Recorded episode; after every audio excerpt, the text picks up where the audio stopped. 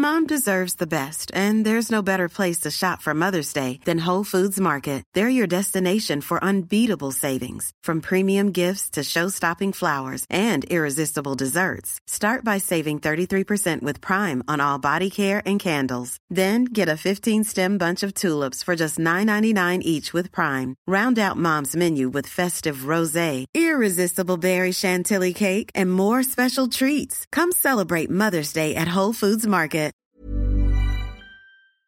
Bonjour, bonsoir, bon après-midi à tous et bienvenue dans ce nouvel épisode d'Histoire de succès, le podcast où je retrace chaque jeudi matin le parcours de mes invités depuis l'enfance jusqu'à aujourd'hui. Je suis Fabrice Florent, je suis le fondateur de Mademoiselle, un média web féminin que j'ai lancé en 2005 et revendu et quitté durant l'été 2020 après 15 ans de bons et loyaux services. Je suis aussi l'hôte de trois autres podcasts, Histoire de Daron où j'interviewe des pères sur leur paternité, Histoire de mec où je fais parler des mecs, de masculinité et un dernier intitulé La reco de FabFlow qui se passe en live sur Twitch et où on discute avec mes invités de leur reco culturel. Si ça vous intéresse, je vous mets tous les liens dans les notes de cet épisode. J'ai réalisé pour Mademoiselle des dizaines d'interviews et je suis heureux de pouvoir vous proposer ce format que j'apprécie tant pendant une heure chaque jeudi à partir de 6 heures du matin dans votre appli de podcast préféré. Cette semaine, je reçois Sarah Daninte, qui est ma première médaillée olympique invitée dans ce podcast, et j'espère pas la dernière. Sarah a été championne du monde à l'épée par équipe à deux reprises, puis médaillée de bronze dans la même discipline au JO d'Athènes en 2004. Elle nous raconte comment elle est tombée dans l'escrime alors qu'elle avait 4 ans et qu'elle vivait en Guadeloupe, poussée par ses grands frères, puis son parcours qui l'a amené petit à petit à intégrer l'équipe de France. Elle raconte aussi le racisme qu'elle a vécu au sein de l'internat une fois rentrée en métropole et comment Laura Flessel l'a inspirée après sa médaille d'or à Atlanta. On discute aussi de ses fameux JO d'Athènes, mais aussi de sa carrière après sa retraite sportive. Je vous laisse donc en compagnie de Sarah, mais avant ça, je voudrais dire un grand merci à Sophia Mess, qui fut l'une des premières invitées dans le podcast, qui m'avait mis en relation avec Sarah à l'époque. Un grand merci à vous et bonne écoute. On est avec Sarah Daninte. Salut Sarah. Salut Fabrice. Comment ça va? Ça va plutôt bien, comme tu peux, euh, t'as pu euh, t'en rendre compte tout à l'heure. J'étais à fond en train de danser et chanter. Non, ça va plutôt bien. Ouais, euh, on est chez toi là. Effectivement, quand j'ai sonné, j'ai entendu la musique à fond. J'ai fait bon, Sarah est en train de se mettre en condition. Ouais, c'est ça. Un peu comme quand j'étais sportif pro, donc c'est plutôt pas mal. Je me sens bien en ce moment. Ok, on va en reparler de ton Ouais. de ton actu entre guillemets. Sarah, tu es médaillée olympique. Ouais, entre autres. Entre autres, t'avais t'avais plein de choses, mais t'es médaillée olympique. Euh, t'es ma première médaillée olympique de tous les temps. Sur, sur ce, j'espère pas la dernière. mais euh, merci beaucoup de venir euh, raconter ton, ton parcours. Tu as fait de l'escrime. Oui, merci de m'inviter d'ailleurs. Mais euh, oui, oui, j'ai commencé. Enfin, j'ai fait, j'ai fait de l'escrime. Ouais. Tu vas nous raconter un petit peu comment t'as fait pour arriver euh, au haut niveau, etc. Tu vas nous raconter tout ça. Moi, la première euh, question que je pose à tous mes invités, c'est en fait, à quoi tu ressemblais, Sarah, quand t'avais 7-8 ans? Oh, balèze la première. Alors, Sarah a 7-8 ans. Alors en fait, euh, donc déjà, euh, je viens de la Guadeloupe. Donc j'ai trois grands frères de plus 9, plus 8 et plus 7 ans. Et euh, la chance que j'ai eue, euh, c'est d'avoir été euh, élevé par des parents qui étaient présents. C'est pas forcément toujours le cas. Et puis des parents qui avaient envie de nous transmettre quand même pas mal de choses, des valeurs, et puis surtout de nous dire qu'on peut, on peut réussir sans écraser les autres aussi. Donc à 7-8 ans, euh, j'avais une, euh, j'avais de l'empathie euh, quand même. Euh, déjà, euh, enfin avec du recul, hein, euh, maintenant j'ai conscience de pas mal de choses. Donc de l'empathie pour les autres. J'avais une facilité à discuter avec les personnes que je connaissais pas, que, que de mon âge ou plus âgées. Et puis, et puis j'avais aussi cette joie de vivre et surtout le fait de se dire que que qu'on peut faire énormément de choses parce que notre père euh, nous a beaucoup inculqué ça en nous disant ben euh, on peut euh, faire ce qu'on veut. Euh, mon frère euh, se demandait comment on devenait astronaute. Euh, mon, mon père, euh, bah voilà, faut faire ci, faut faire ça, et puis c'est possible en fait. Et ma mère, euh, c'était pareil un peu, mais différemment. Elle, c'était plutôt, euh, il faut travailler, il faut être premier sortie majeure de ton, de ta, de ta promo. Faut travailler, faut travailler, faut travailler. En fait, le cumul des deux, et le fait que on ait eu des parents très présents et, et aimants. Et euh, bah ça fait que la vie était plutôt belle et puis euh, et puis euh, les gens euh, apportaient énormément en fait euh, même ceux que je connaissais pas de toute façon. Quand j'étais plus jeune à l'école euh, quand on me demandait ce que tu veux faire plus tard bah mon métier plus tard c'était euh, que je voulais aider les gens en fait et Ok. euh, c'est pas un- c'est pas un taf hein, très clairement mais Mhm, c'est- ouais. mais c'est Ça donne une idée de, de où Ouais. tu veux aller, quoi. et puis euh, de revoir ma, ma prof de ma, ma maîtresse de CP de CE1 qui m'en parle de ça enfin parce que moi je je me rappelle pas de ça en fait et je me dis ben ouais c'est chouette c'est Tu, tu l'as revu, là, dernièrement, c'est ça? Euh, il y a euh, trois ans, euh, j'ai revu ma, ma enfin j'y repense parce qu'en fait j'ai revu une photo d'elle euh, bah, qu'on avait prise justement quand je Mhm. suis rentré en, en Guadeloupe et, euh, et c'était c'était cool en fait même si c'est ma maîtresse de CP enfin moi toutes ces toutes ces personnes m'ont marqué en fait euh. Donc euh, voilà je ressemblais à ça euh, pleine de vie et euh, envie de rencontrer pas mal de monde et faire pas mal de choses voilà. Ils fais- ils faisaient quoi, tes parents, comme métier? Ils étaient dans quel. Alors, ma mère était prof de bio et ensuite elle a, elle a bifurqué euh, bi- bio-géo et elle a bifurqué vers un prof, un poste de principal, principal d'un collège réputé en région parisienne.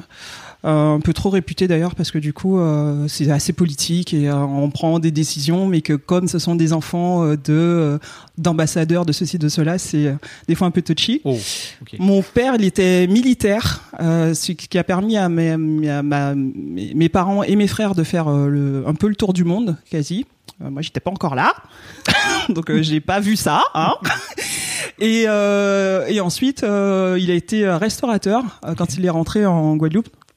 Euh, ils ont quitté Berlin. Ils, sont rentrés en Guadeloupe, il a été restaurateur. Euh, il a eu euh, deux trois restos qui ont pas mal marché. Puis ensuite, il a été laborantin d'un collège, dans un collège, pardon. Et en l'occurrence dans le collège dans lequel j'étais, ce qui n'était pas simple non plus pour moi, mais voilà, c'est juste, enfin voilà, des parents qui ont une vie normale, même si ils étaient euh, je dirais pas pauvres, mais ils ont connu euh, vraiment euh, la, la difficulté quand ils étaient plus jeunes, quoi. On va dire ça comme ça.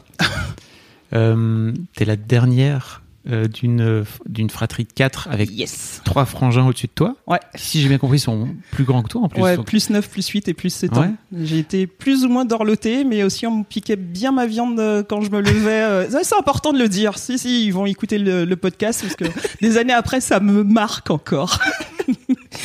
Est-ce que tu as la sensation que ces grands frères t'ont aussi euh, tiré vers le haut d'une manière générale, en dehors du fait qu'ils t'aient piqué euh, ta bouffe? Ouais, ouais, totalement. Alors déjà, on, est- on a toujours été très soudés. Euh, ces dernières années, on s'est un petit peu éloignés les uns des autres. notamment avec le, le décès de notre père, qui, Oh. bah, qui, qui, enfin, on a perdu notre père récemment. Donc, qui ça a été une épreuve qui nous a beaucoup euh, recentré euh, déjà dans le sens de la vie, mais aussi nous rapprocher entre nous encore plus et en même temps euh, après nous renfermer chacun de notre côté. Quoi, c'est très étrange. Mais oui, oui, mes frères m'ont, mes frères m'ont, poussé et puis m'ont, m'ont tiré vers le haut. Et puis, en fait, c'était même s'ils ont plus 9, plus 8 et plus 7 ans, ben euh, la communication et puis même les conseils allaient dans les deux sens. J'ai l'impression qu'ils m'ont responsabilisé très jeune. C'est-à-dire que euh, au collège, euh, quand un de mes frères me dit ah oui, je pense à faire ci, je pense à faire ça, celui qui a plus euh, plus de 8 ans, Harry. Je me dis mais il peut pas me demander ça en fait. Moi je suis toute jeune, j'y connais rien et en fait ce jour-là, j'ai pris conscience que des fois, quand mes frères me posaient deux trois questions comme ça, en fait, ils me ils me responsabilisaient sur pas mal de choses. Et ça, j'ai toujours trouvé ça kiffant. On a toujours eu beaucoup d'échanges et communications. Et encore une fois, je pense que ça vient aussi de notre de notre famille et peut-être Oui. culture aussi. euh, J'en sais rien, mais mais oui, oui. Et puis d'ailleurs, c'est aussi par eux que j'ai commencé l'escrime. Ok.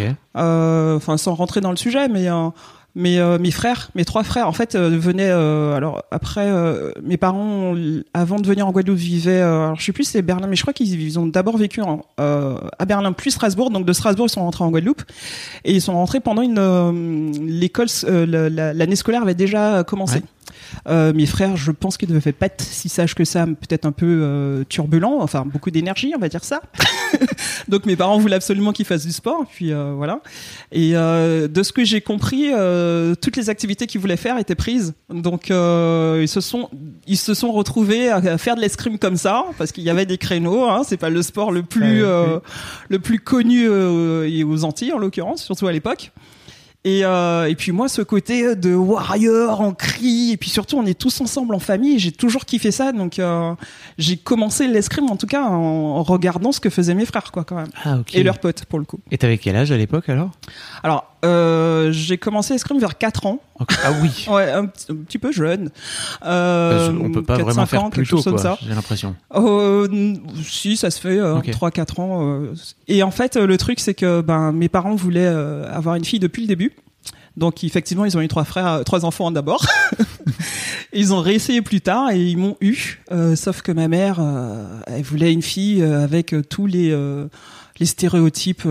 Ah. J'ai presque envie de dire à la con, mais tous les, enfin elle voulait une un peu dommage. Ouais, ouais, les couettes, je les ai portées, les jupes, les tous les trucs que j'aimais pas, la Barbie, le machin. Enfin, donc voilà. donc effectivement, j'ai fait de la danse, effectivement contre mon gré, mais voilà. Euh, on me demandait pas mon avis à l'époque. Et euh, est-ce que est-ce que t'aimais ça ou pas? T'arrivais à aimer, ah non. non du tout. Non non. non mais ah ouais non non c'était. Euh... Tu sais si t'aimes l'activité classique quoi. Ah oui ok. non non vraiment c'était c'était un calvaire et c'était enfin bon et tous les mercredis mon plus grand frère Grégory qui donnait des cours d'escrime à des tout jeunes, un tout petit peu plus âgés que moi, mais genre 5-6 ans, quoi. Donc c'est pas non plus 15 ans, mais assez jeunes, quoi, entre 6 et 8-9 ans, je crois, quelque chose comme ça, je me rappelle plus. Euh, tous les mercredis, il allait leur, leur donner un, un cours d'escrime à l'école primaire. Et en fait... Euh... Déjà, il était tout jeune, il avait 14 ans, c'est ça Ouais, ouais, ouais. Donc, euh, trop bien. Ouais, ouais, hmm. c'est... Mais ça aussi, c'est... je pense que ça vient aussi de notre père qui était entrepreneur, qui avait quand même pas mal de choses. Et du coup, euh, euh, bah, moi, il me déposait à la danse et ensuite il allait donner euh, les cours de d'escrime jusqu'au jour où ma prof, euh, peut-être que tu, tu sens le truc venir, mais un jour ma prof est tombée malade. Enfin, elle a été malade en tout cas ce mercredi-là. Et, euh, et puis mon frère me dit bah on a attendu un peu, bah je t'amène. Bah ouais, tu veux essayer? Bah ouais, t'as kiffé? Ouais. Donc voilà, j'ai commencé l'escrime comme ça. Bien sûr jusqu'au jour où la prof est revenue et a rappelé ma mère, hein, parce que quand même à un moment donné il fallait bien que qu'on règle le problème. C'était moins drôle, donc euh, là, euh, je, elle a pas accepté en fait que je fasse. Bon, déjà qu'on lui monte forcément, parce que ça a continué. Ah, hein, c'est pas comme ça de mercredi. Eh, vous ouais. pas dit. Tant qu'à faire, hein, on était bien là. En plus, c'était mon complice, euh, complice dans toutes les conneries, Grégory. Et et du coup, ouais, on a continué quelques temps et en fait, ben après, bah, donc déjà le mensonge, ça fait pas partie de, de notre truc. Et puis derrière, c'est surtout que euh, bah, voulait pas que je fasse un sport de combat, quoi, un sport où on crie, un sport où il y a un côté guerrier, euh, sa petite fille avec ses, ses, couettes et tout ça. Franchement, ça, ça, ça dénote de, de, de ce qu'elle imaginait, quoi. Donc au début, euh, enfin, j'ai arrêté l'escrime euh, quelques temps et en fait, je pense que le fait d'être aussi triste comme ça dans ma vie et si jeune, euh, a fait que bah, finalement euh, j'ai pu être inscrite euh, après quoi. Ma mère a accepté de m'inscrire dans, un, dans un, une activité, enfin l'escrime et ensuite plus tard en club quoi. À quel âge alors? Euh, j'ai dû vraiment commencer du coup à 6 ans, enfin officiellement je veux dire, euh, peut-être 5-6 ans, mais euh, tu vois il doit avoir un peu plus d'un an d'écart entre le moment où, où tu vois j'ai traîné quelques mercredis pendant quelques mois avec mon frère et ouais, il doit y avoir un peu plus d'un an quoi, entre les deux quoi. Euh, on va faire une petite parenthèse escrime parce que ça fait deux fois que tu dis que c'est un, une, un sport de bagarre, de warrior, de bataille, de cris, etc. Euh, pour les gens qui ont jamais vu d'escrime. Alors moi je sais parce que j'ai suivi euh, les, au JO, etc. Parce que c'est à peu près le, le seul moment où tu peux voir de l'escrime à la télé. Quoi. En France, ouais, malheureusement, ouais. Euh, mais donc je vois exactement de quoi tu parles. Pour les gens qui n'ont jamais vu, je pense que tu peux avoir de l'extérieur l'image de l'escrime d'un truc bah en mode ok, on va se, on, fait quelques joutes, on touche et puis voilà quoi, tu vois. Alors que alors, en fait, comment, euh, ça se passe? Alors, l'escrime déjà, c'est un sport à la base qui est un sport de, de bourge, euh, enfin de, euh, qui date de, de, je sais pas quel siècle, mais et qui est français à la base. ensuite, ça a été, c'était de, c'était quelque chose qu'on utilisait aussi pour régler les comptes, enfin entre entre hommes, hein, parce qu'à l'époque les femmes ne, faisaient encore pas, de sport, très clairement. bah oui, bah, bien évidemment. Euh, et euh, bah, l'escrime, en fait, ben vous êtes. Euh, c'est un sport qui développe la réactivité, qui développe forcément un, la stratégie, parce que l'idée c'est de toucher l'autre sans se faire toucher. C'est-à-dire que si toi t'es persuadé que en faisant, je sais pas, ce geste-là, en faisant un geste bien précis puis un autre, tu vas me toucher, et que j'ai compris que c'était ça ta force, Mon but, en fait, c'est de t'amener à faire exactement ce que tu penses que tu que ce que tu penses que tu fais, mais en fait, c'est moi qui te contrôle et au dernier moment, je fais autre chose pour te toucher. Donc en fait, le but, c'est d'amener l'autre à, à faire ce que tu veux qu'il fasse pour toucher. Et c'est au niveau de la stratégie, c'est génial parce que après, bon, il faut pas non plus euh, être narcissique ou partir dans des trucs trop loin parce qu'au bout du compte, euh, on peut aussi peut-être se prendre pour Dieu ou j'en sais rien ou, ou, manipuler en fait parce qu'en fait quelque part tu manipules quelqu'un tu l'amènes à, à, à, penser que c'est lui qui fait l'action alors mmh. qu'en fait euh, c'est pas lui c'est toi qui l'amène à le faire et en plus derrière tu tu lui tu mets la tête à l'envers. Et le mec il est ou la meuf euh, je comprends pas euh, j'ai toujours fait ça ça marche et en fait euh, donc voilà c'est ça l'escrime. Moi j'étais pas très j'étais pas très très vive quand j'étais plus jeune.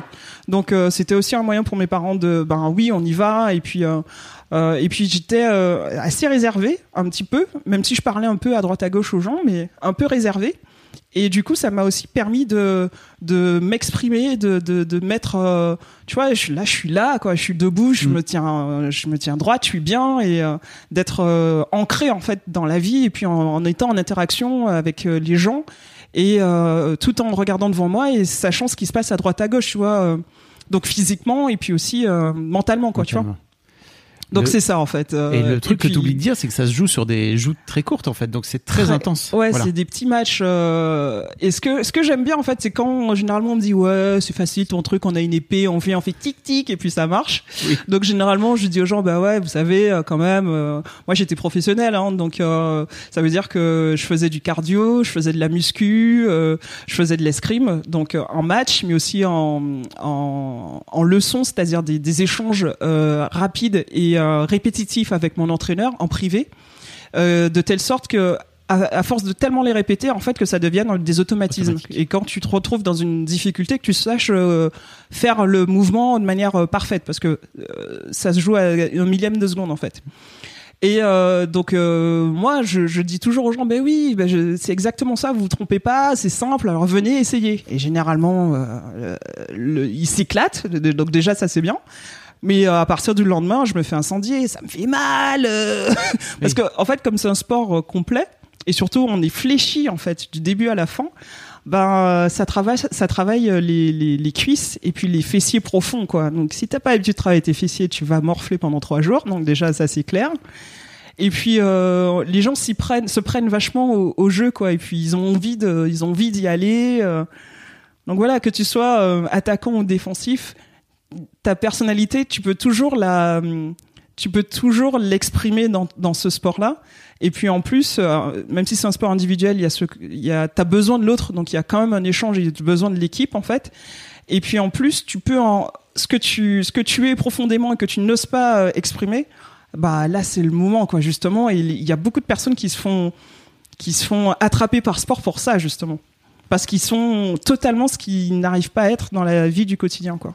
J'ai un peu l'impression que. Alors après, je pense que ça dépend un peu des caractères, des personnalités, mais euh, en général, euh, quand tu touches, y a, ça exulte, quoi. Il faut, il faut, tu vois.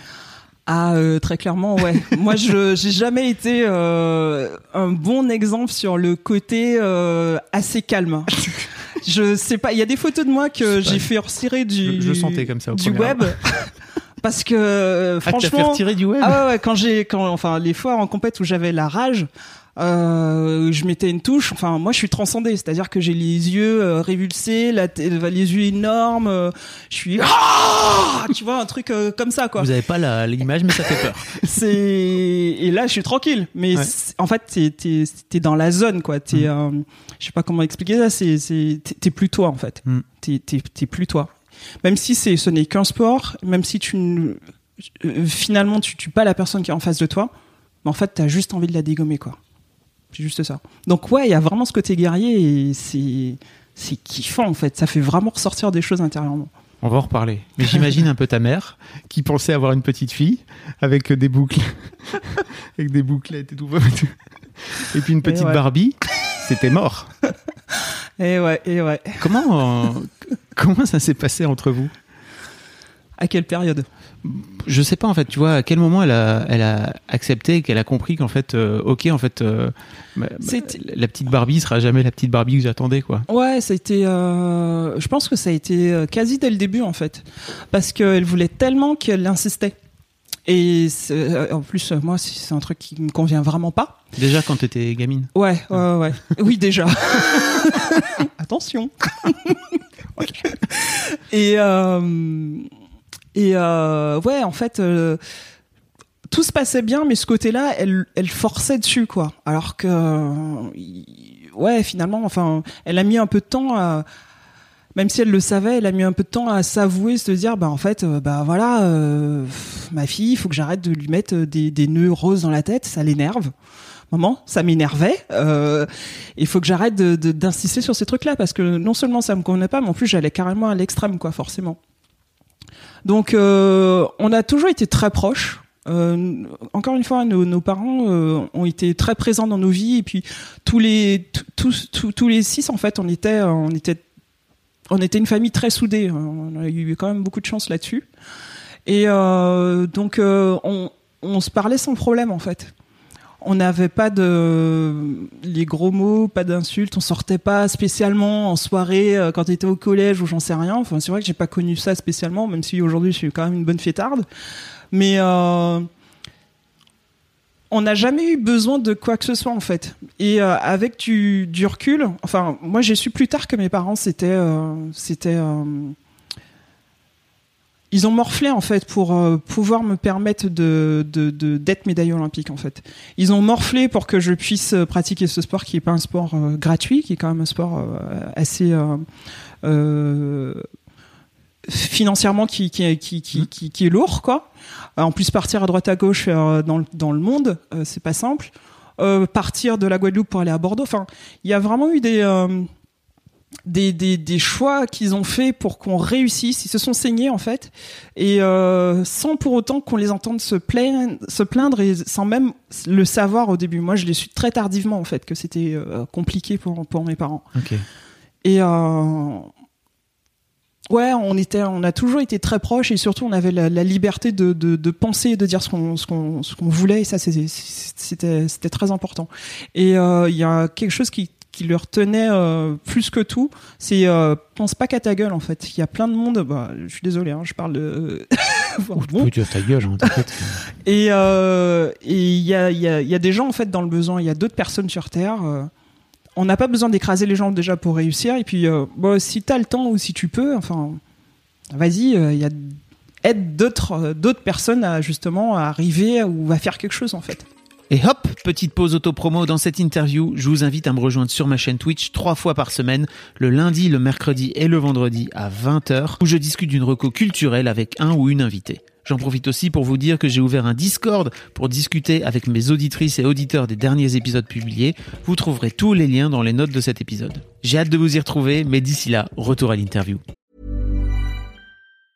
Mom deserves the best, and there's no better place to shop for Mother's Day than Whole Foods Market. They're your destination for unbeatable savings, from premium gifts to show-stopping flowers and irresistible desserts. Start by saving 33% with Prime on all body care and candles. Then get a 15-stem bunch of tulips for just $9.99 each with Prime. Round out Mom's menu with festive rosé, irresistible berry chantilly cake, and more special treats. Come celebrate Mother's Day at Whole Foods Market. Ça m'intéresse beaucoup cet aspect euh, de, compétition où t'es pas obligé d'écrabouiller l'autre pour réussir. Euh, L'un des trucs moi que j'ai remarqué, donc tu sais, j'ai monté ce magazine qui s'appelle Mademoiselle, où j'ai fait travailler plein de jeunes femmes, etc. Et elles avaient une aversion folle pour le terme, l'aspect de compétition, si tu veux. Et, et parce que en fait, elles y percevaient un truc de la compétition, c'est forcément écrabouiller l'autre, alors que bah, moi qui fais, qui fais du sport, euh, du, du basket, etc. Pour moi, c'était surtout, bah, en fait, c'est surtout être toi meilleur que les autres, et ça veut pas forcément dire écrabouiller les autres, quoi. Le, problème, c'est que, alors en plus, moi, euh, le sport de haut niveau encore plus, mais le problème, c'est que culturellement, euh, on est éduqué comme ça en fait. On est dans un dans un pays, je dirais, parce que c'est pas dans un monde. Même si dans le monde il y a ce- ce- cet esprit de compétition aussi dans le boulot ou un peu tout, mais euh, on est dans une culture française qui fait que, bah en fait, soit tu En fait, t'as besoin besoin d'être au-dessus des autres en fait pour euh, pour dire euh, j'ai réussi. T'as besoin d'être, euh, d'avoir 15 millions sur ton compte en banque pour dire j'ai réussi ou d'avoir, alors que c'est complètement débile. Oui, l'argent peut t'aider à faire des choses, mais tu vois, là quand t'es rentré, j'avais la musique à fond, je dansais, je chantais. pour moi, c'était un moment heureux en fait. Et je suis pas pété de thunes, euh, je, j'aide, je soutiens des associations, je, fais des choses, je m'investis.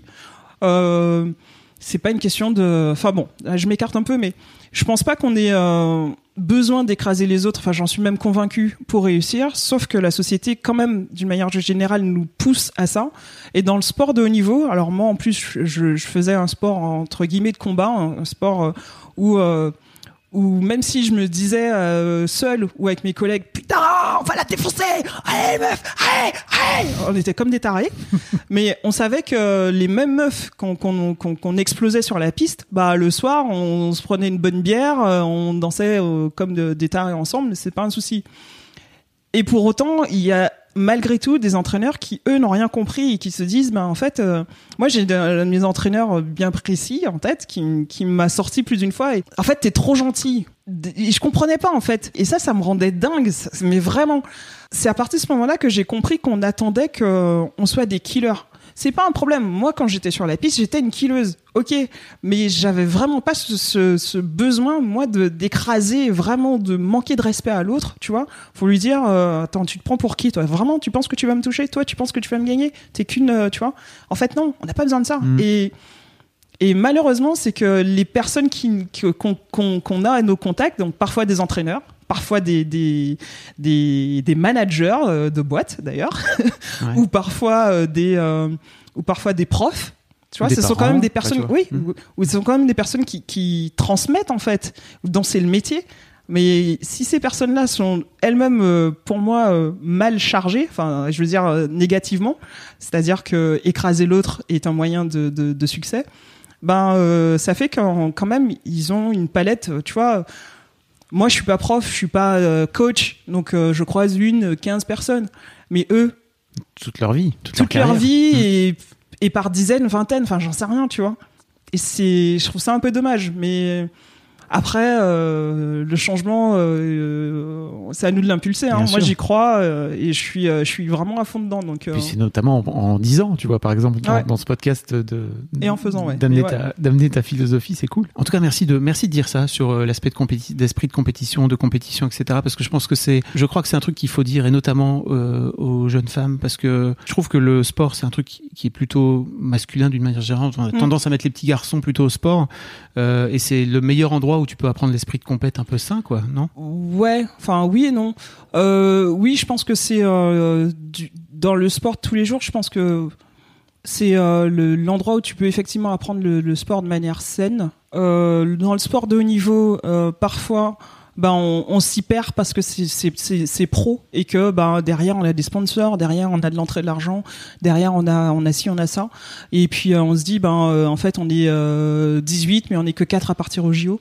Donc de gros investissements mais mais je suis contente parce que quand même, tu vois, même si moi j'ai galéré et que été confrontée à des personnes qui avaient cet esprit-là, quand je regarde les jeunes escrimeurs là euh, bah, mes potes épéistes, je me dis ben ouais les gars ils ont tout compris quoi.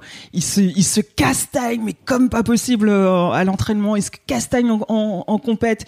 Ils, ils, sont ensemble, ils font mur ensemble et, et, ils écrasent mais positivement. Ils écrasent au niveau du score, ils mettent une volée au, au, pays étranger mais euh, mais confrérie totale quoi.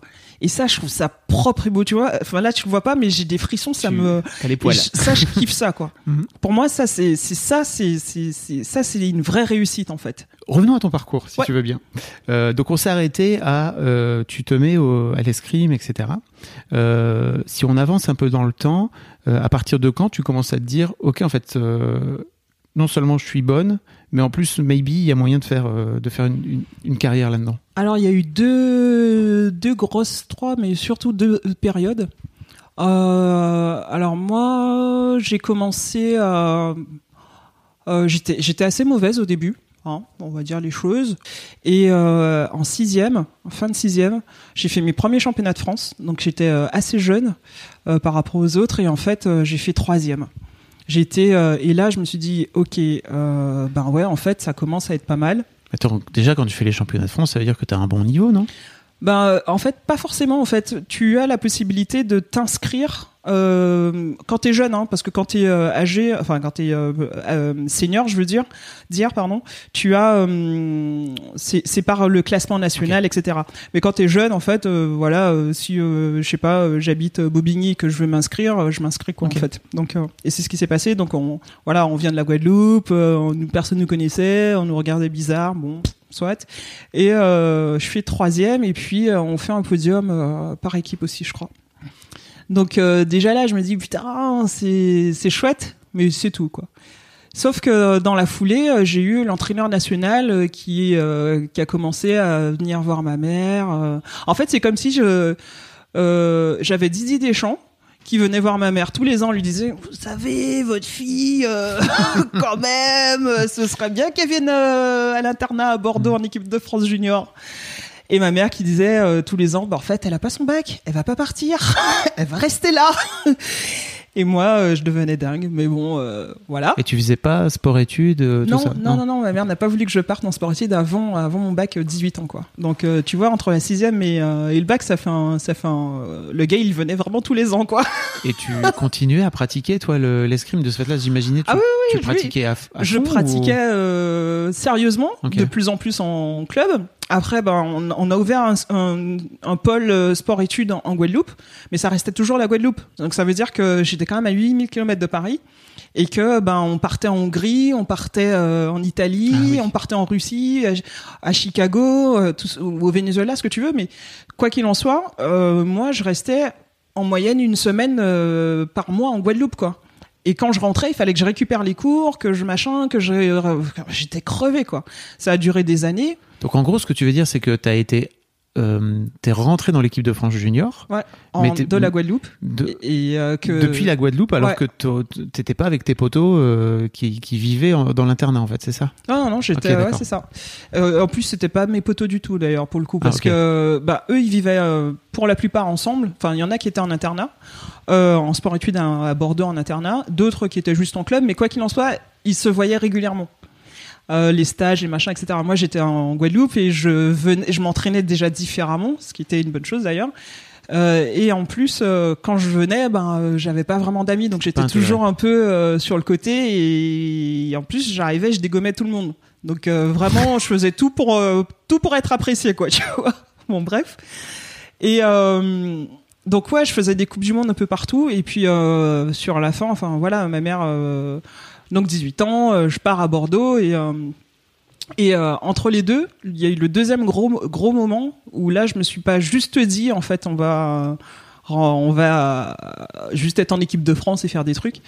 À 16 ans, à 16 ans, donc là, euh, je, le collège, euh, première période, championnat de France. Et à 16 ans, en fait, euh, j'ai été contacté par le, conseil général de la Guadeloupe et le comité olympique de la, de la Guadeloupe, régional de la Guadeloupe. Et en fait, j'ai été parmi, euh, parmi les 10 meilleurs athlètes de la Guadeloupe et euh, tout sport confondu et de je sais pas quel euh, machin de la Caraïbe. Euh, bon, bref. Euh, quoi qu'il en soit, c'est que on avait, ils avaient, ils ont invité les 10 meilleurs athlètes à partir voir les Jeux olympiques d'Atlanta 96. 96. Et l'objectif, c'était euh, que on s'imprègne, qu'on regarde, qu'on ait plein la vue et qu'on se dise, ok, ça m'intéresse et moi aussi je veux y être en fait. Donc jackpot pour eux parce que pour le coup, moi ça m'a, enfin, j'ai des frissons, c'est dingue. Ça m'a, euh, enfin moi j'ai kiffé. Mais juste avant ça, avant de partir, genre peut-être deux jours avant ou je sais pas, je vois Laura Flessel. Laura Flessel, euh, qui s'entraînait avec mes frères, tu vois, à l'époque où j'avais 5 ans, Ouais. euh, qui m'a presque changé les couches, qui criait comme une tarée avec mes frères, pareil, ce côté un peu guerrier, qui vient de la Guadeloupe, donc 8000 km. C'est une femme, elle est noire, dans un sport de bourge, elle avait pas un rond, elle s'en sort plutôt super bien. Euh, quand je dis noir, la tenue d'escrime elle est blanche, hein, elle est bien blanche, hein, et on nous l'a fait euh, remarquer plus d'une fois, hein, pas la couleur de la, de la salle de, de la tenue bien évidemment. Euh, Il y avait, dire que vous étiez noir. c'est- elle avait quand même, elle aussi, beaucoup de choses positives en fait pour y arriver. Et surtout, en fait, elle venait d'un coin paumé en fait. Et elle a été la première championne olympique à l'épée d'âme. Je l'ai regardée, j'ai chialé et je me suis dit putain, je vais être médaillée olympique. Ça, c'est la deuxième étape.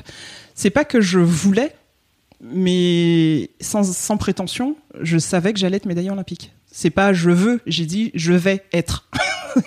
Les mots ont une Ouais, importance. bien sûr. Donc pour moi, j'étais vraiment convaincu de ça à ce moment-là. Donc 16 ans. Donc il y a, euh, l'aspect rôle modèle qui joue très totalement. fort là pour le coup. Ouais, totalement. Et euh, donc voilà, les deux années qui suivent, euh, je suis encore plus à fond qu'avant. Et euh, justement, ben, je, je fais des coupes du monde, ça se passe bien. Les championnats du monde, mes premiers, etc. enfin, tout se passe très bien. Et du coup, je pars en, en équipe de France. Je pars vraiment à l'internat du coup à Bordeaux. Où là, Enfin. pour moi, ouais, ça a été, ça a été vraiment dur parce que bah, tout le monde se connaissait et moi je connaissais personne. Enfin, on se connaissait, mais euh, on se connaissait pas vraiment en fait. Et puis surtout, euh, on est euh, toujours euh, quatre et on est toujours, euh, enfin, une vingtaine pour quatre places. Tu veux dire dans l'équipe il y a quatre places, c'est quatre ça Mmh. places de titulaires. Donc euh, ça veut forcément dire que quand tu arrives, déjà, euh, bah, euh, tu fais pas comme tout le monde. En plus, ben, euh, t'aimes pas trop les jeux à la con parce que tu sais pourquoi t'es là. Et en plus, tu prends la place de quelqu'un en fait.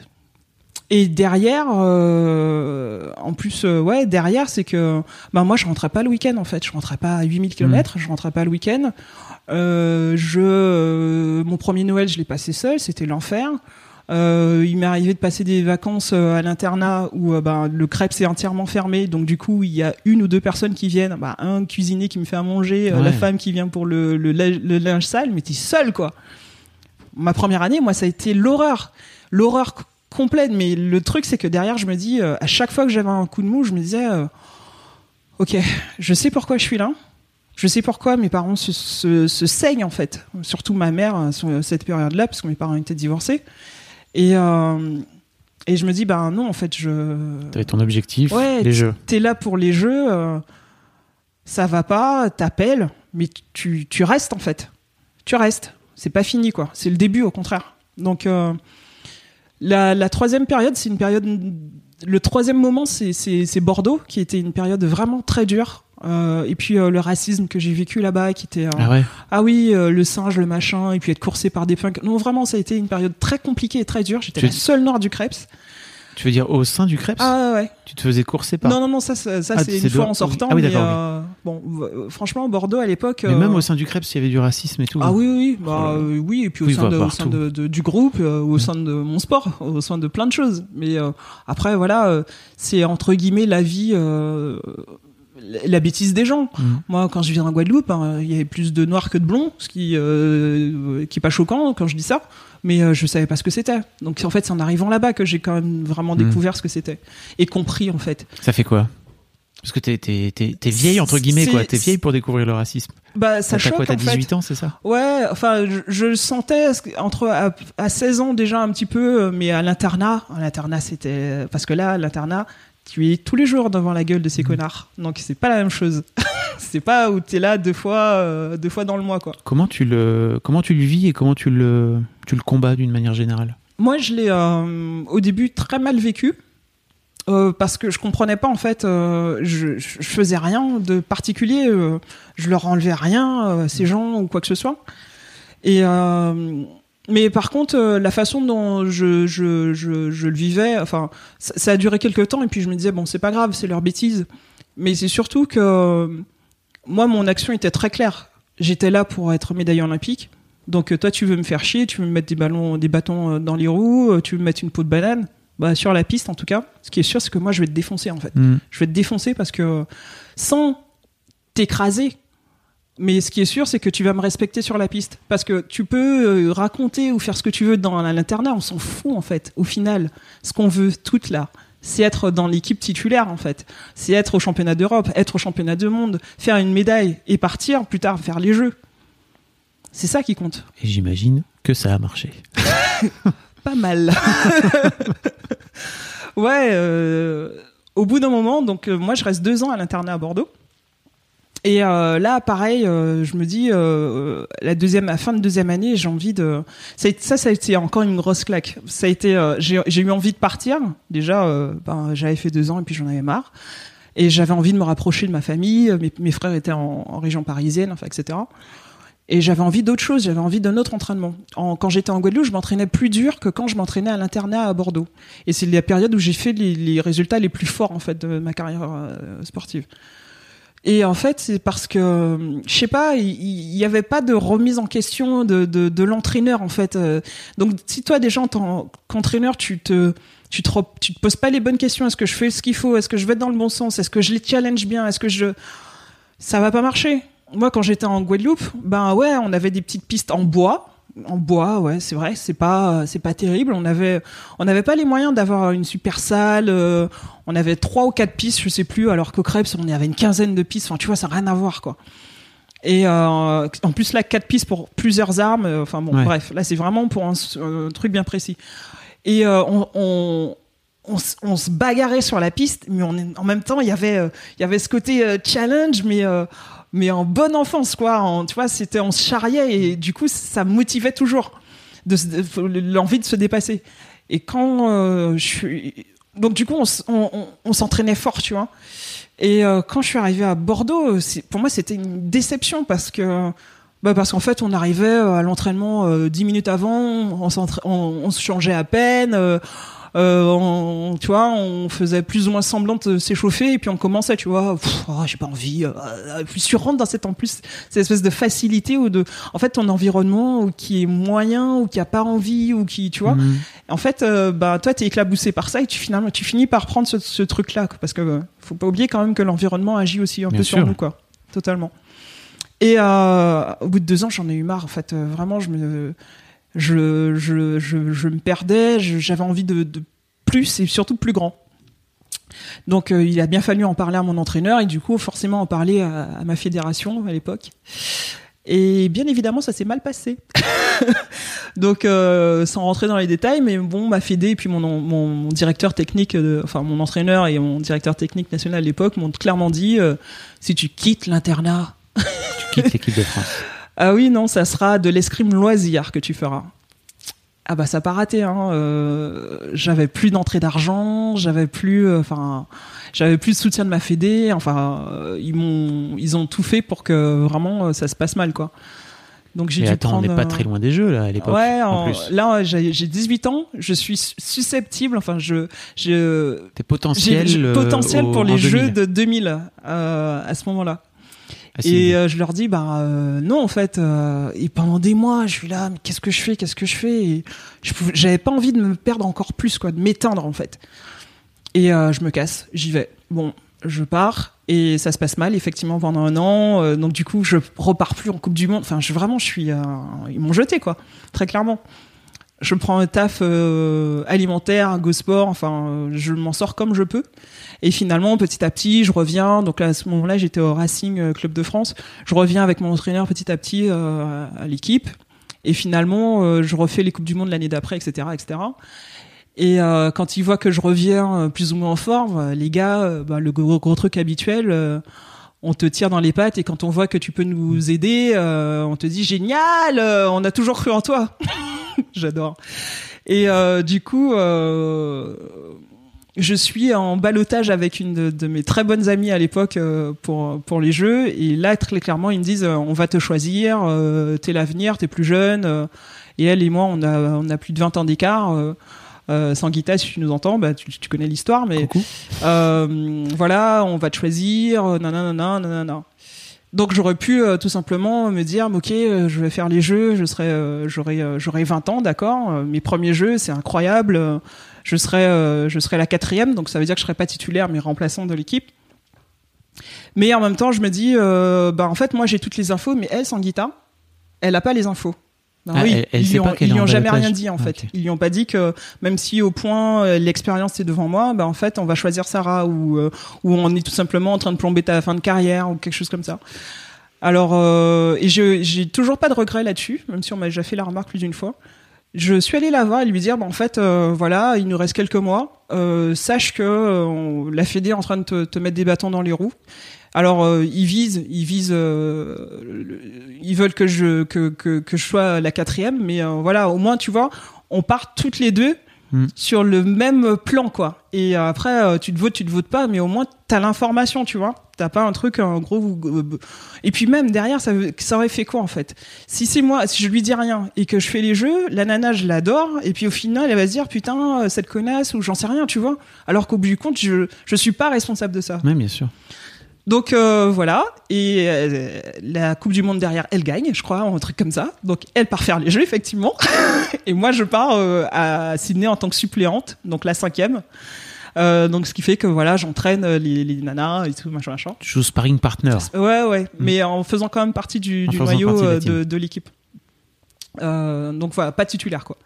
Et euh, et voilà donc euh, mes premiers jeux, euh, génial, c'est beau, c'est magnifique, c'est une fête vraiment en tant qu'athlète et du coup ben pareil comme pour Atlanta, quatre ans plus tôt, ben ça me rebooste et et on part pour pour Athènes où on revient avec la médaille quoi. Donc ouais ouais.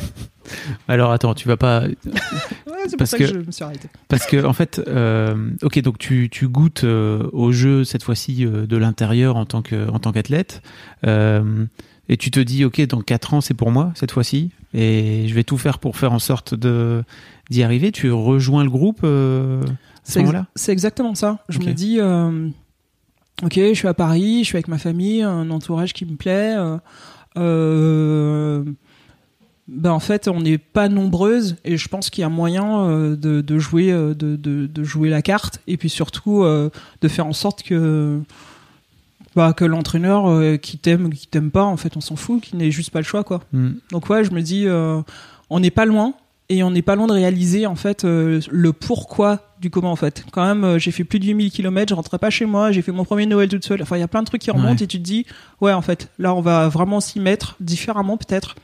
Mais euh, on va s'y mettre et puis on va travailler dur. C'est-à-dire que on va s'entraîner dur pendant les entraînements avec tout le monde, mais en plus, on va s'entraîner seul en fait, en se donnant un peu plus. Euh, moi, j'avais mes entraînements euh, de muscu, j'avais le cardio, j'avais les, leçons avec mon entraîneur personnel, j'avais aussi euh, mes entraînements avec le groupe. Mais en plus de ça, je travaillais. hein. Je travaillais. en fait, ce que je faisais en Guadeloupe, je l'ai refait à cette période-là, et surtout pas ce que je faisais à Bordeaux, parce que parce que bah parce qu'en fait c'était moindre en fait. Donc euh, t'as 4 ans de plus, 4 ans plus tard. Donc euh, j'imagine que t'as Ouais. pris de la bouteille aussi et que et, et donc euh, t'intègres le groupe et vous finissez euh, médaille de bronze. Ouais, C'est ça avec l'équipe? c'est ça. Tu Euh, peux raconter un peu? Alors en fait, c'était pas simple cette qualif olympique. hein. Donc une Olympiade c'est 4 ans, donc on a quand même 4 ans pour pour se qualifier, etc., etc. On était on était deux jeunes vraiment dans l'équipe. Euh, Il y avait Laura qui avait plus 9 ans, euh, Oni qui devait avoir plus 9 aussi ou plus 8, je sais pas. Donc ça veut dire que t'étais dans l'équipe avec Laura Flessel qui Ah oui, pardon, Laura Flessel, euh, ouais, exactement. Et qui m'avait euh, à 16 ans boosté en me disant euh, ça va le faire en fait. Et euh, et euh, Maureen Nizema qui avait un an de moins que moi.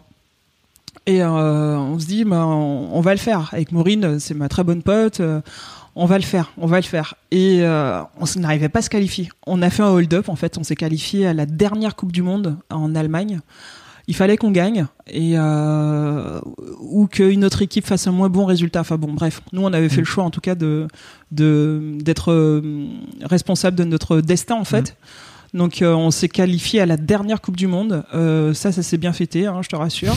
Et euh, derrière, ben voilà, on est qualifié, on va faire les jeux et tu te dis, oh, t'as des, t'as des, je sais pas, t'as les yeux qui pétillent, tu vois. Donc euh, on fait les jeux. euh, c'est déjà euh, quand tu arrives à l'aéroport et que tu es à l'aéroport et que tu vois toutes ces personnes là qui où il y a écrit France sur sur leur, leur fringue, tu dis ah ouais, ça en jette quand même. Ensuite, quand tu vois des personnes que tu encourageais derrière ton écran à crier comme une tarée à 16 ans, à 15 ans, à, à 18 ans, à 20 ans, et tu dis, ah, on va prendre le même vol déjà, ok, mais on va prendre le même tous vol les athlètes Ouais. de tous les sports bougent ensemble, quoi. à, à des, euh, des dates différentes, mais tout. Mais comme on est super nombreux, au bout du compte, ça fait des, des, des vols entiers euh, d'athlètes, quoi. Enfin, athlètes, staff, médical et autres, quoi. Et tu te dis, euh, c'est chouette quand même. Euh, T'es dans l'avion avec tel athlète et on y va tous les deux parce qu'on a envie d'une médaille olympique. C'est, enfin, moi j'ai j'ai trouvé ça canon en fait.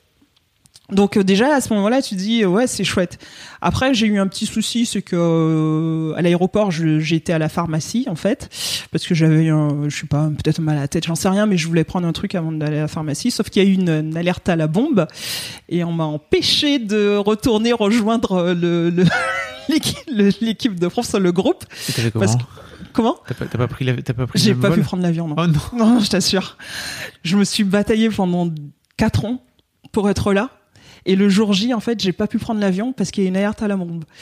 Euh, J'arrive en courant euh, à l'espace et tout, et puis euh, au moment on commence à prendre la passerelle avec les hôtesses et elles me disent, bah non, en fait, je suis désolée, on va pas pouvoir vous laisser rentrer. Je dis, bah comment Là, il reste, je sais pas, 10 pas, je vois pas le problème, quoi.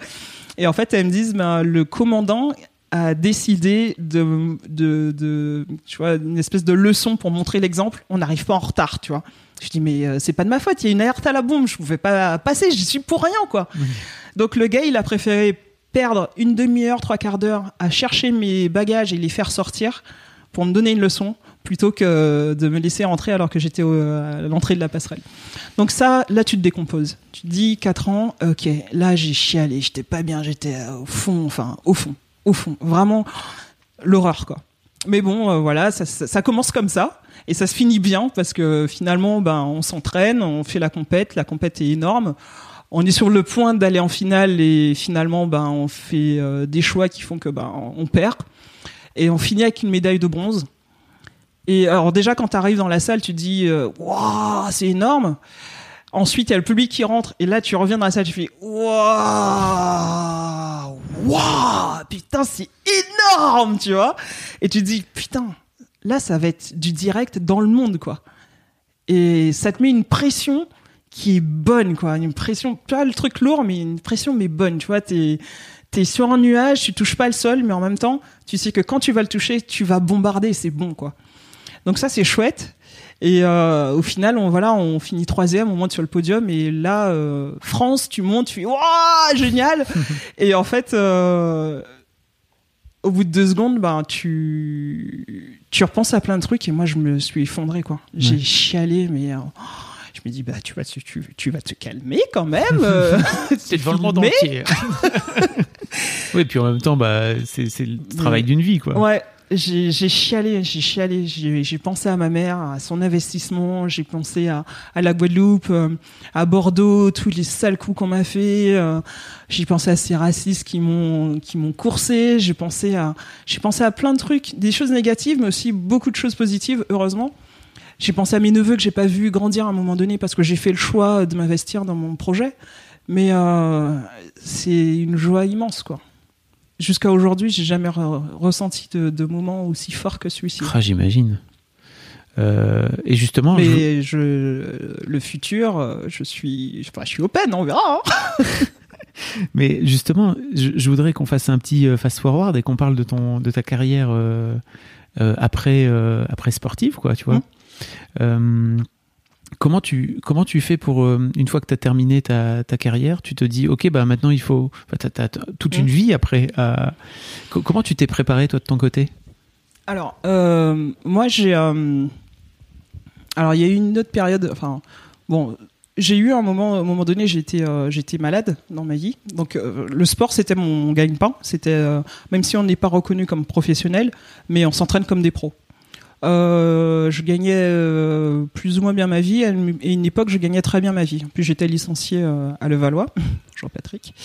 Euh, et euh, et enfin bon, voilà, je gagnais bien ma vie, ça se passait bien, et je gagnais en plus en, pratiquant ma passion. Donc quand même c'était royal. Sauf qu'à un moment donné, j'ai été malade et euh, du coup, euh, du jour au lendemain, j'ai plus rien eu, ni d'entrée, je pouvais plus m'entraîner, enfin pas mal de choses. Bon, j'ai pu donc j'ai repris mes études parce que j'ai compris que mon sport euh, du jour au lendemain en fait euh, cette fragilité dans le sport fait que tu peux du jour au lendemain avoir 15 millions de personnes autour de toi et le lendemain te retrouver qu'avec ta famille autour de toi. Ce qui est bien aussi parce que ça te permet aussi de faire un peu de tri Mm. et comme l'environnement a beaucoup d'importance en fait sur l'impact de ta de ta de ton objectif en fait pour arriver à ta médaille olympique. Donc finalement c'était un mal pour un bien aussi. Mais euh, ça a été ça a été des moments durs tout ça. Ce qui fait que donc j'ai repris mes études, donc un master, euh, management, euh, marketing, spécialisation, euh, enfin pas mal de choses qui me plaisaient, donc c'est plutôt bien. Et puis euh, je continue, j'essaie de me, pour les Jeux de 2008, euh, on n'a pas de de- de- d'équipe, on n'a pas de compète par équipe. En Indive, bah, ça se passe pas bien. Bon, bref, on fait les championnats du monde à Pékin parce que c'est les- une épreuve test pour l'organisation des Jeux. Donc voilà, on gagne les mondes. Euh, 2008 et tout ça.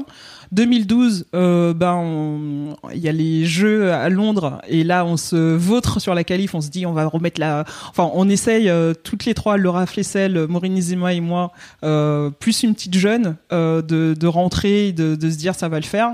Sur la fin, ça se fait pas. Il nous reste une compète à Paris, chez nous, devant nos amis, la famille. On se dit, ouais, il y, no- il y a notre public, on va tout déchirer. Effectivement, on s'est vautré. on s'est dit qu'on allait repartir avec la même équipe que de, de 2004, sauf qu'on est parti avec la même équipe de 2004 avec les, la même façon de penser, en fait, sachant qu'on n'avait plus le même, euh, le même peps. Entre temps, les, les adversaires avaient, euh, avaient évolué, ce qui est normal. Enfin, on on n'a pas fait grandir notre jeu, en fait. Bon, il n'y a pas eu que ça, il y a aussi que euh, tout le monde n'allait pas dans le même sens. Bon, voilà, C'est important pour dit. une équipe. Ouais, c'est super important. Quoi qu'il en soit, donc 2012, on se vautre et euh, il reste les Jeux de Rio, donc 2016. Ok, donc moi je fais un petit, une petite pause euh, comme mes coéquipières. Et euh, mon entraîneur national m'avait dit, écoute, il faut que tu gagnes euh, les championnats de France euh, euh, 2015 et euh, 2014 pour revenir en équipe et euh, prétendre à euh, faire des circuits nationaux, les gagner, ensuite prétendre aux, aux Coupes du Monde, et etc. etc.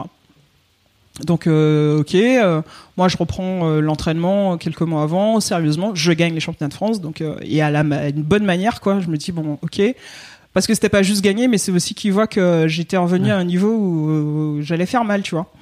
Donc ça se passe euh, plutôt bien, etc. J'étais vraiment dans la zone. Et euh, l'année d'après, euh, une semaine avant euh, les championnats de France, j'ai un accident de voiture, Euh, un gros accident de voiture. Euh, sauf sur le coup, moi je pensais que c'était juste un accident de voiture. Donc j'étais à l'arrêt et puis un mec euh, qui regardait son téléphone qui allait très vite. Euh, j'ai pris toute la vitesse dans la Ouais. tronche et bon, bref. Donc là, ça se passe pas très bien. J'ai été arrêté plusieurs mois sous, avec des médicaments super forts. Enfin, l'horreur quoi. Vraiment, j'ai, je, je résiste très bien à la douleur, mais j'ai jamais autant morflé. Je pense que cette période-là, je, je dormais même plus. Enfin, ça, ça, c'était l'horreur. J'avais tout le temps mal. Donc quand euh, j'étais euh, et, et pourtant je prenais de la morphine, hein, j'ai pris de la morphine pendant Oui. des mois quoi. Et euh, quand j'étais quand officiellement j'étais hors de danger, malgré la douleur, on m'a laissé reprendre l'escrime pour finir ma carrière en fait, essayer de, de, de revenir à mon niveau et aller au-delà parce que les jeux étaient toujours obligés d'aller au-delà de ton niveau naturel et pour essayer de me qualifier pour les jeux et éventuellement faire quelque chose mais j'ai jamais retrouvé mon niveau de base. Alors que si tu passes pas euh, la, la vitesse encore au-dessus pour Ouais. les jeux, tu, tu- ça marche pas quoi. Donc euh, sur le coup, j'arrête ma carrière là-dessus et euh, moi j'ai les boules pendant euh, pas mal de temps jusqu'à ce qu'un moment mon, mon neurologue me dise ben en fait je pense que vous avez pas compris mais vous êtes vous êtes passé à pas grand-chose donc à un moment donné, il faut arrêter quoi. Donc ça permet de relativiser aussi et de se dire bah ouais écoute euh, je suis en vie je suis debout euh, tout ça quoi donc euh, mais ça a été dur au début à, à digérer quand même J'imagine. ouais. Et entre temps moi j'avais euh, j'avais euh, donc repris mes études comme je disais j'avais validé mon master etc et puis je suis euh, une accro un peu de, de tout ce qui est euh, tech. Et euh, la data science moi c'est un truc qui m'a toujours euh, emballé mais j'avais pas encore envie de reprendre ces ans d'études etc etc donc euh, j'ai mis en place un process qui m'est propre mais qui a bien fonctionné pour le coup. C'est que euh, j'ai fait comme mes sponsors donc Coca et, et euh, pour le coup. Et euh, je me suis prise pour une marque et j'ai fait comme eux Donc je suis rentré dans en donnant mon avis, en tout cas dans le sport. Ensuite le, la tech dans le sport. Ensuite le, la data science dans le sport. Ensuite la data science, enfin etc etc. Jusqu'à devenir micro-influenceur en fait sur Twitter. Et, euh, et donc c'est là sur un, événement euh, de, de, du ministère euh, de, du sport et du numérique que j'ai rencontré euh, les, les, frères Smet, les cofondateurs de la boîte pour laquelle je bossais jusqu'à fin janvier, et qui euh, voilà, qui, qui, ont pitché leur leur startup d'analyse comportementale, etc. Et en parallèle, enfin moi mon master, ma spécialité c'était l'analyse comportementale de, de l'acheteur, donc je me dis ouais, jackpot, même pas besoin d'aller aux États-Unis peut-être pour faire ça, etc., etc. Donc on s'est rencontrés comme ça et puis on est resté en contact à peu près un an. Euh, ils m'ont dragué plus ou moins pour que je vienne et puis finalement euh, je, les ai rejoints. Et euh, justement, ben, la dernière année, ma dernière année olympique, malgré l'accident, ben, j'étais j'étais en détachement, j'étais en trois quarts de temps. à peu près trois quarts, je bossais trois quarts de temps et puis je m'entraînais. Et euh, mais bon, j'ai jamais retrouvé mon niveau et puis je suis resté dans la boîte euh, jusqu'à bah, janvier là, donc ça, ça fait, ça aurait presque fait cinq ans euh, là euh, cette semaine. Et, euh, et voilà, c'est comme ça que s'est passée la transition. Alors après, moi je l'ai, je l'ai anticipé parce que je voulais bosser dans quelque chose qui qui me plaisait, tout comme en fait j'ai eu quand même eu de la chance sur pas mal de mes boulots parce que l'escrime c'est un taf de bosser sur des choses qui me plaisent et dont je suis passionné. Et par contre j'ai vu des athlètes, moi. Euh, en fait, les, les jeux, c'est un shoot. Alors, j'ai jamais pris de drogue, mais j'imagine, mais c'est un shoot tellement fort, une adrénaline tellement importante que quand tu reviens sur Terre, enfin, c'est bien simple. Hein, on a on a eu notre médaille en août 2004. On a fait la fête jusqu'à décembre quasi tous les soirs. Je parle pas juste des filles, hein, les mecs, hein, euh, euh, de la lutte, au taekwondo, au, judo, enfin tous nos potes quoi. Les escrimeurs, on a, et au bout d'un moment, enfin, enfin, je, fin décembre quand même, notre entraîneur nous a dit. Euh, ce serait bien de reprendre le chemin de, de la salle d'entraînement, les petits. oui, tu as raison.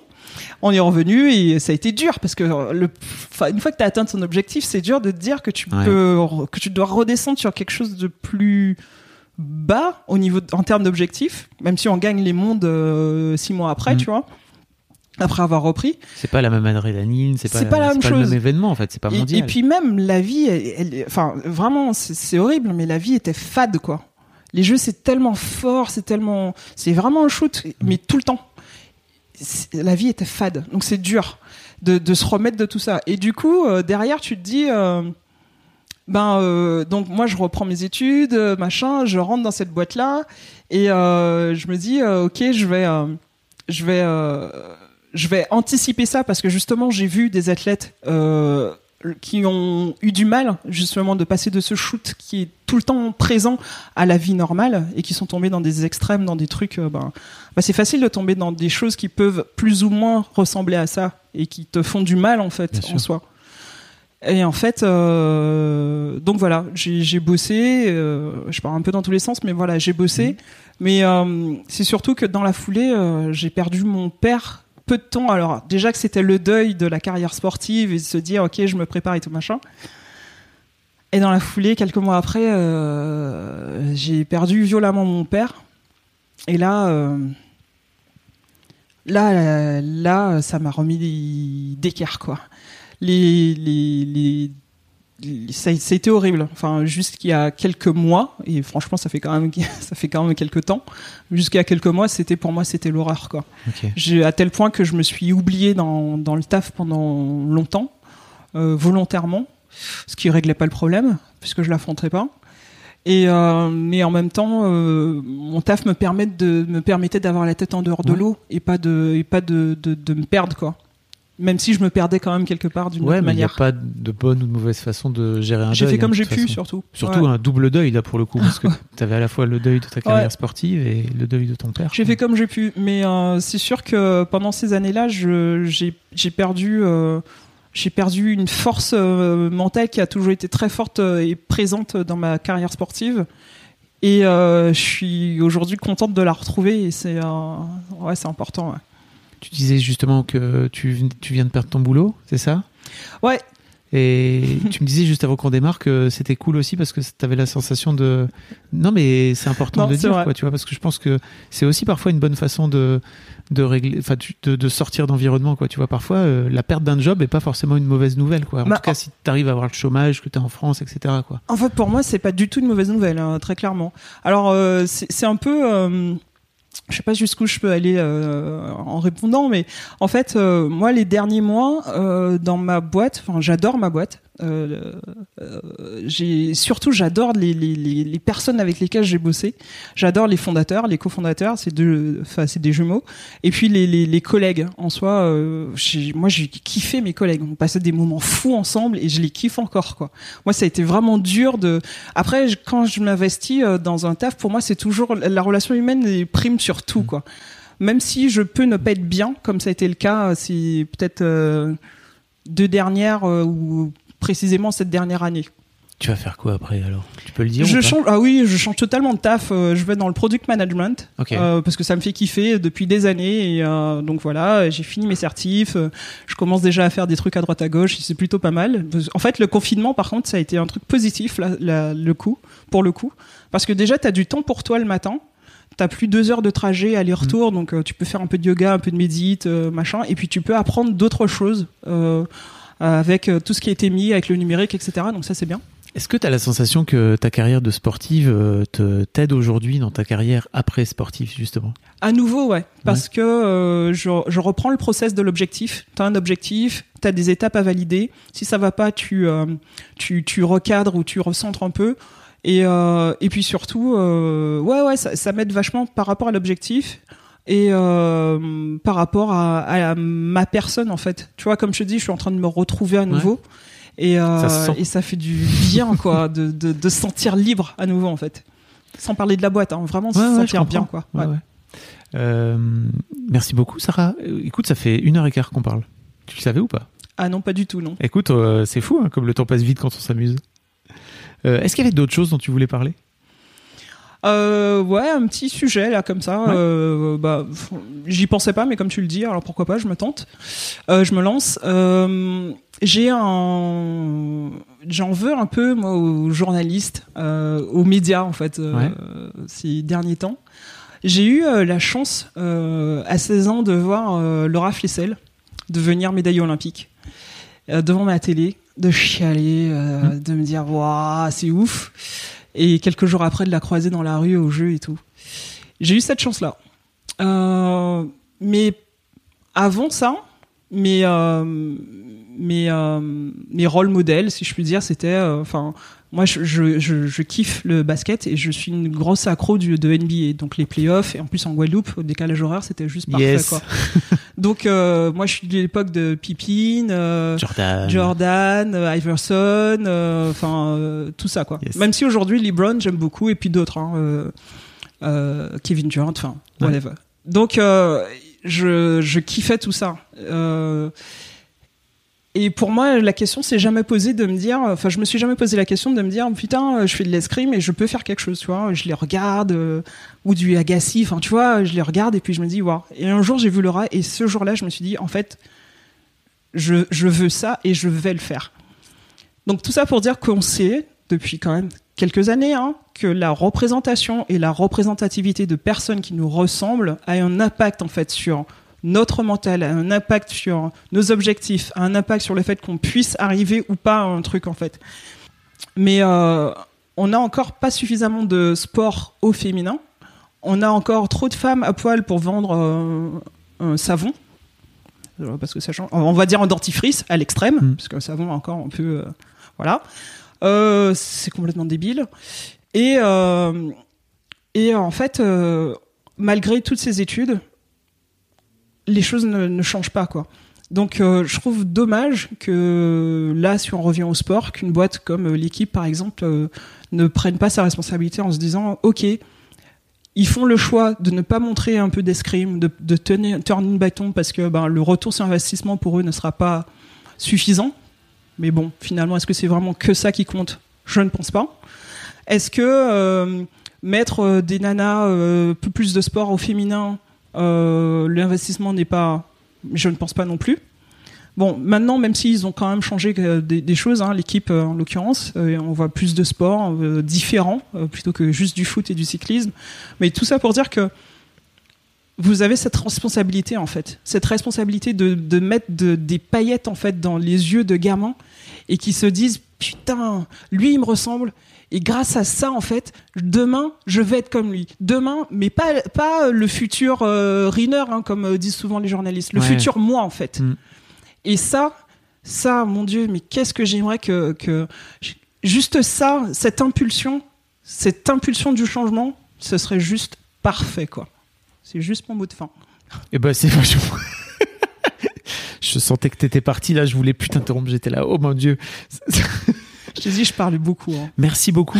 Non mais merci de le dire en fait parce que je pense aussi que c'est important que que des que des sportives et des sportifs comme toi qui sont passés par là viennent aujourd'hui porter cette parole là alors que ça fait quelques années que vous êtes que vous êtes euh, euh, sorti du game entre guillemets et de pouvoir encore porter cette parole je trouve que c'est tellement important. Ouais, c'est important. ouais. Euh, un grand merci à toi Sarah, c'était Merci génial. à toi. Vraiment. Ouais, puis- j'espère. Et puis bah, bonne chance pour ta pour ta carrière d'après. ben merci, ça, ça va, ça va bien se passer. Déjà, quand t'es en accord avec toi, c'est, c'est c'est déjà pas mal. Je crois que c'est vraiment le meilleur truc. Merci beaucoup pour votre écoute. Avant de nous quitter, si vous avez aimé ce podcast et cet épisode, merci de lui mettre un commentaire sur Apple Podcast et 5 étoiles de préférence. C'est le meilleur moyen de le faire connaître. Vous pouvez faire comme Macha Chose qui a écrit comme toujours avec les podcasts de Fab Florent, on a l'impression d'être une petite souris. Les invités sont intéressants, tout comme leur parcours de vie. On rit, on s'interroge, on apprend, et on apprend aussi sur soi. Merci Fab, tes podcasts sont inspirants. Eh ben merci beaucoup, ça fait plaisir. Et si vous voulez faire comme elle, vous vous rendez sur Apple Podcast et vous cherchez Histoire de succès directement dans votre appli ou sur votre ordinateur. Merci beaucoup à vous et rendez-vous jeudi matin à la même heure à partir de 6h du matin dans votre appli de podcast pour un nouvel épisode d'Histoire du succès. Normally, being a little extra can be a bit much, but when it comes to healthcare, it pays to be extra. And United Healthcare makes it easy with Health Protector Guard fixed indemnity insurance plans. Underwritten by Golden Rule Insurance Company, they supplement your primary plan, helping you manage out of pocket costs without the usual requirements and restrictions like deductibles and enrollment periods. So when it comes to covering your medical bills, you can feel good about being a little extra. Visit uh1.com to find the Health Protector Guard plan for you.